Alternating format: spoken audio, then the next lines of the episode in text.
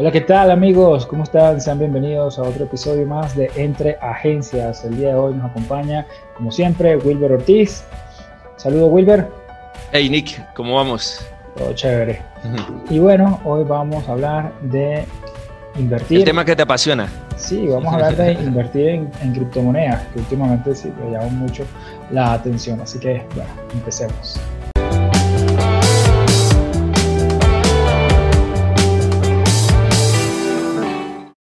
Bueno, Nick, eh, el tema de las criptomonedas que está tan en boga, eh, Bitcoin, Ethereum, bueno, yo creo que aquí el que debe empezar a hablar es la persona que está invirtiendo actualmente en criptomonedas, ¿no? Entonces, te cedo la palabra. yo, realmente no es que esté invirtiendo demasiado, hace un tiempo invertí en, Bitcoin y he visto que, bueno, claro, con el crecimiento que, tuvo, sobre todo de 2020 para acá, eh, bueno, ha rendido algo de, fruto. No es que sea demasiado, porque no fue que invertí muchísimo, pero pues empiezo a ver muchísimo más la, la oportunidad de inversión allí, ¿no? No de, de, negocio, sino de inversión, ¿sí? Creo que son dos cosas diferentes. No es como que esté pensando volverme un, un trader, un experto en trading y estar todos los días metidos en ese tema, pero sí creo que eh, las criptomonedas están generando cada vez mucha más confianza, mucho más valor para las personas y a medida que más personas lo estén utilizando, pues claramente eh, la criptomoneda pues va adquiriendo más valor, ¿sí?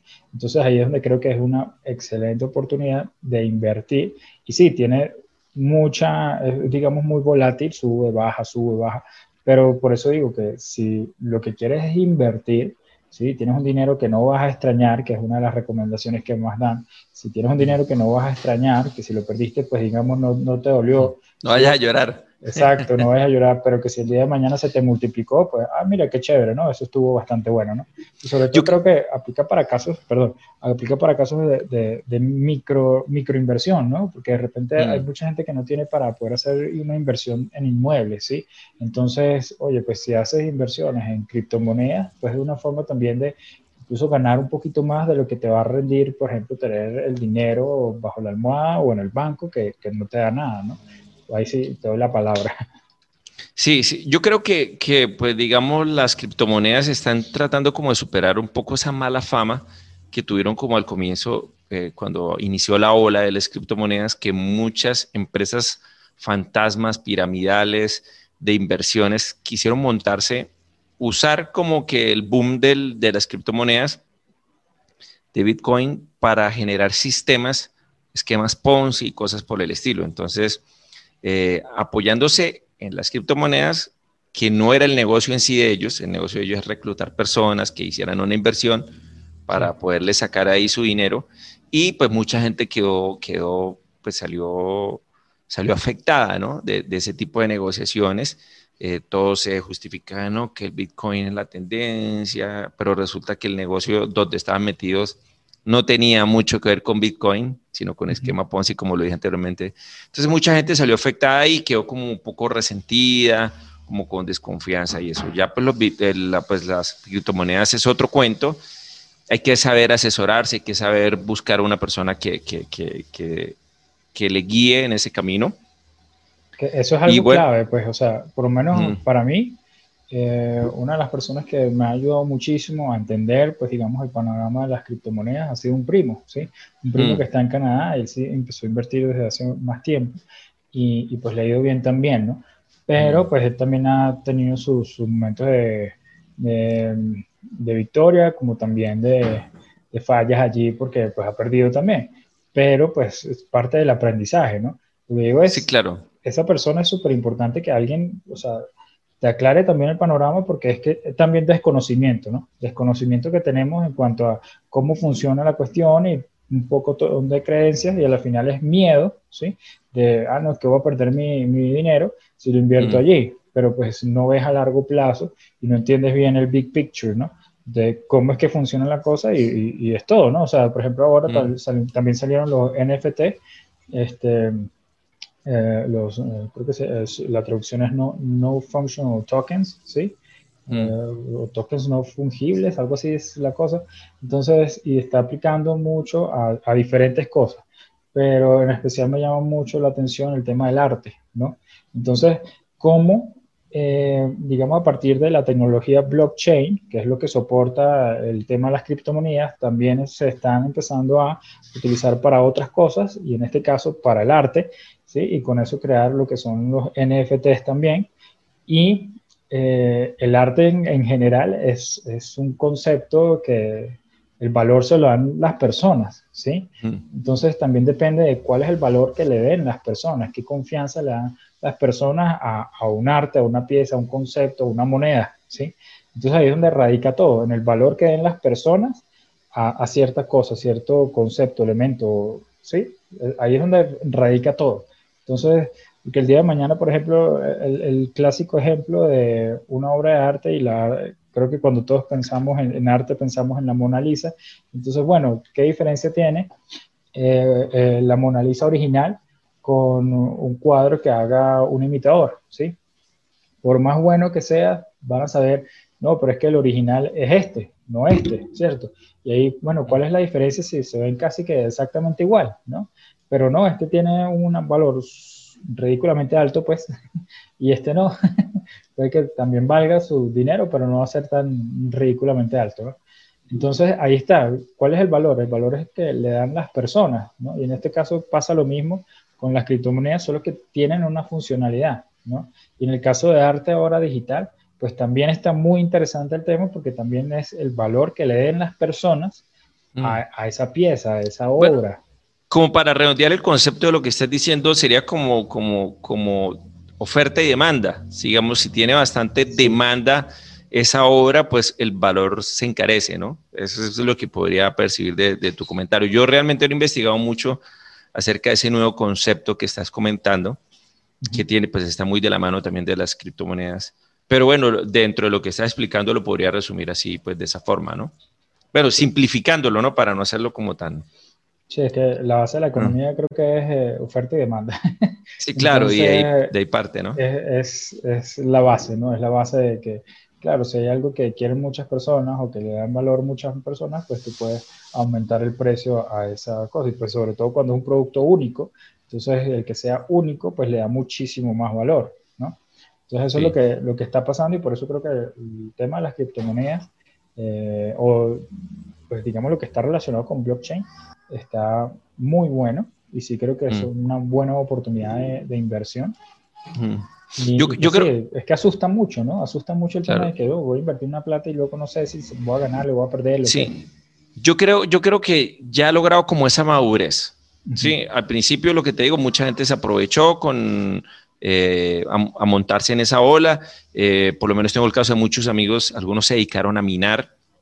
Sí. Pensaran de que pronto ese era el camino y de pronto pues minar la cuestión no es tan fácil. Eh, algunos de pronto en Venezuela pensando que la energía eléctrica más económica, pero se requiere una gran capacidad de procesamiento, unos costos de energía bien bajos para que sea rentable minar minar bitcoins, bueno, u otra criptomoneda. Entonces, bueno, eso también, digamos, fue parte del boom, que pues, mucha gente llegó también como comentándome que cómo hacía esto, que cómo hacía lo otro en realidad y investigué un poco al respecto, pero, pero realmente pues no, no vale la pena en cierta manera el tema de minar, por lo menos en, en, en, nuestros países, de pronto, no sé, en otros países donde, donde los costos de tecnología y de, y de energía son más económicos. También se presenta el caso, mucha gente ha invertido en cierta manera como una parte, como con un componente lúdico, ¿no? De, de, de, por ejemplo, gente que le gusta ir al casino, gente que le gusta, entonces de pronto esos sub y bajas,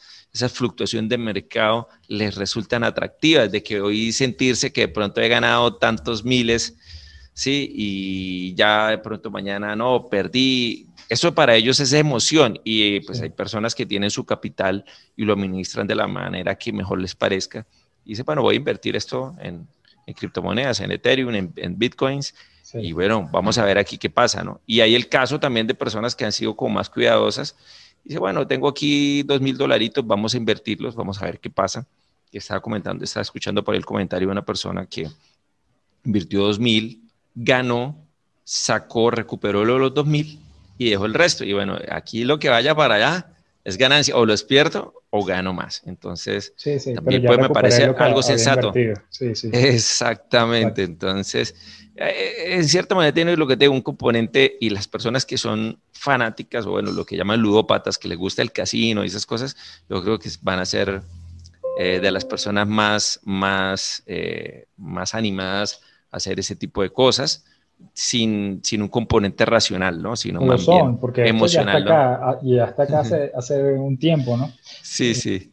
Bueno, y curioso pues que sí, es como te decía, es un tema como de, desinformación, tal vez desconocimiento, porque sí, como, tú decías de, de, estas empresas, que eran como una especie de multiniveles o cosas así, mm. y, trabajaban con criptomonedas, pero mm. el sistema como tal de multinivel era lo que estaba mal, ¿sí? La criptomoneda como tal no, o sea, no tiene la culpa. ¿Cuántos no quisieran regresarse hace cinco años y comprar eh, bitcoins, ¿sí? Cuando estaba súper económico. ¿Sí? ¿Cuántos no quisieran? Ah, claro, ahora que ya conocemos el precio en el que está, ¿no? Que hoy en día está 50 mm. eh, mil, 51 mil. Hace una semana, hace 10 días están en 63 mm. mil, ¿no? Entonces, ah, súper bueno, ¿no? Si yo hubiera comprado en esa época y vendiera hoy en día, pues ya, relajado. Eh, ¿no? Un ejercicio que realmente no aporta nada. ¿Qué hubiera pasado si hubiese ido para tal lado, si me hubiese ido a ir a tal parte? Pues digamos, no tiene ninguna utilidad práctica. Esos son los lamentos de, de, muchas personas. Pero en realidad, bueno, no se tomó la decisión. Bueno, listo, perfecto, no gané, pero bueno, de todas maneras fue mi decisión racional en ese momento, de pronto por desconocimiento, de pronto por... Por miedo. Sí, por prejuicios, o así por el estilo.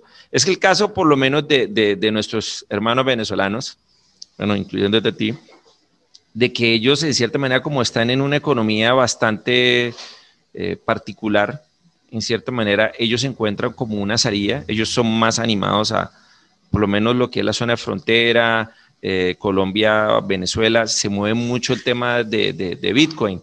Y es una forma también porque ellos están acostumbrados a esas variaciones del cambio de moneda, de Colombia a Venezuela, entonces digamos, está más como en su ADN jugársela de esa forma. Entonces también, pues es mucho más fácil. Una persona que, digamos, sea, que tenga un ingreso normal, eh, de que sea asalariado, ¿sí? Eh, pues ya es una, es una, es una acción más concienzuda, ¿no? Más racional. Ese perfil, eh, digamos, ya creo que no es tanto por arriesgado o no, sino que pues, o sea, es porque no encajas en el perfil de inversionista, ¿sí? Digamos, en el caso de los venezolanos tal vez les ha tocado, ¿sí? Porque dicen, bueno, ¿y dónde meto mi plata ahí para que no se me devalúe? ¿sí? claro. Que lo voy a tener en dólares en el exterior o no. O compro carros. Sí, en, cualquier lado, ¿no? Pero, pero en el caso, pues digamos, de otros países donde la economía funciona como más normal, em, ya es un tema de que, pues sí, una persona común y corriente, asalariada, pues no va a, tal vez no piensa mucho en en inversiones, ¿sí? Pero pues ahí donde también hay que cambiar un poquito el chip, porque pues, o sea, todo el mundo quiere hacer más dinero y ganar más plata, ¿no? Pero cuando es que caen en la trampa, cuando les venden un negocio en el que pues creen que súper fácil van a hacer un montón de dinero, ¿sí? Y esa es la trampa, pues esa es la bobos. O sea, que no hay ningún negocio que realmente te vaya a dar mucha plata sin, con poco esfuerzo, ¿no? O con poca inversión. Entonces, pues, Por riesgo. El, tema de, lo, de, la inversión es exactamente riesgo, ¿sí? Tú sepas que puedo ganar o puedo perder, ¿sí? Entonces, ¿qué vas a invertir en ese, en ese juego, en ese tipo de, de, de cosas?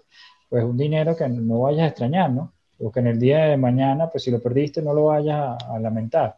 Pero ese es el tema de un inversionista. O sea, no más decir que un tiburón, por ejemplo, en Shark Tank, va a invertir en una empresa y va a decir súper confiado de que no, ese dinero se le va a multiplicar. Hay riesgo también, ¿no? Puede que sea un duro de los negocios, el pitch estuvo súper bien, pero de fondo hay un montón de cosas que pueden pasar que no se sabe, ¿no? Entonces, ahí también es, digamos, a riesgo y cuando hablamos de capital semilla, muchísimo más, ¿no? Claro, eh, claro. O inversionistas ángeles o cosas así. Pero pues ahí ya nos debíamos del tema de criptomonedas. Claro, sí, pero de todas maneras, a pesar de un emprendimiento, hay mucho, hay riesgo también. Uno tiene una sensación de como algo más de control, ¿no?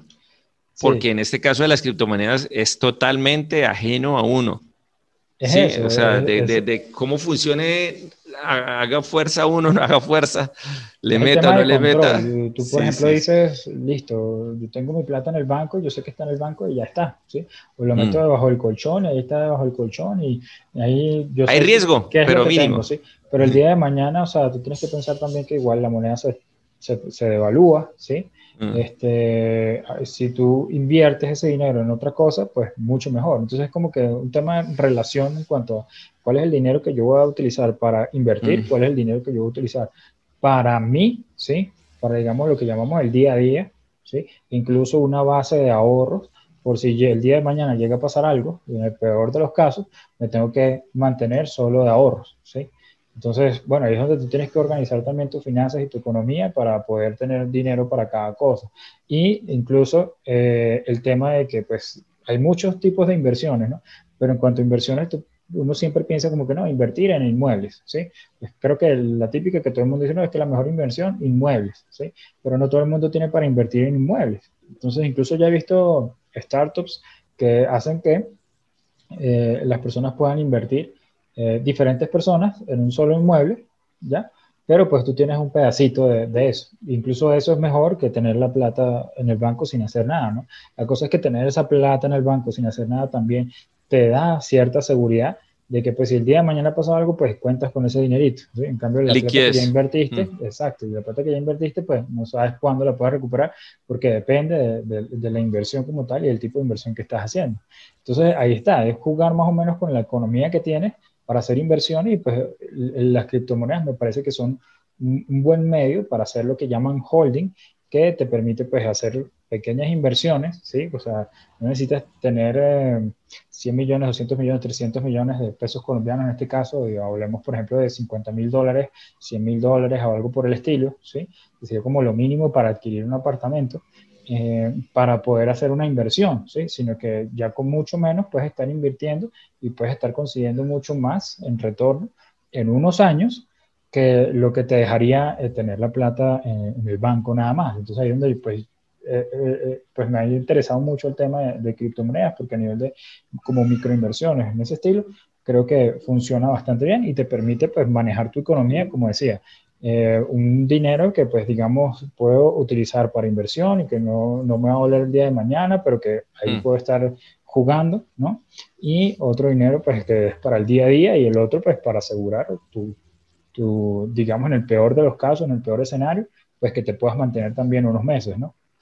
Entonces creo que con eso es que hay que ir jugando.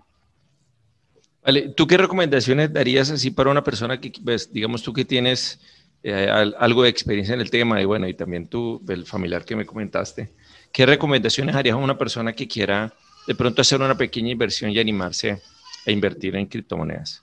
La verdad, yo creo que la mejor recomendación es informarse, ¿sí? El peor mm. negocio o la peor inversión es aquella en la que tú Hay una fuente confiable. Es un carajo, ¿sí? Si sí, hay una fuente confiable. Ya te va a ir mal, ¿sí? Sí, claro. o bueno, puede, muy probable que te vaya mal, ¿sí? ¿Tienes alguna fuente confiable para ello o no? Eh, ahí es donde voy. Tienes que tener una fuente confiable, ¿sí? Y, o sea, yo creo que es una persona que sea cercana o un amigo, un familiar o alguien que ya esté metido en el tema, que te pueda ayudar, que tenga la paciencia para irte explicando sin mucho lío, ¿verdad?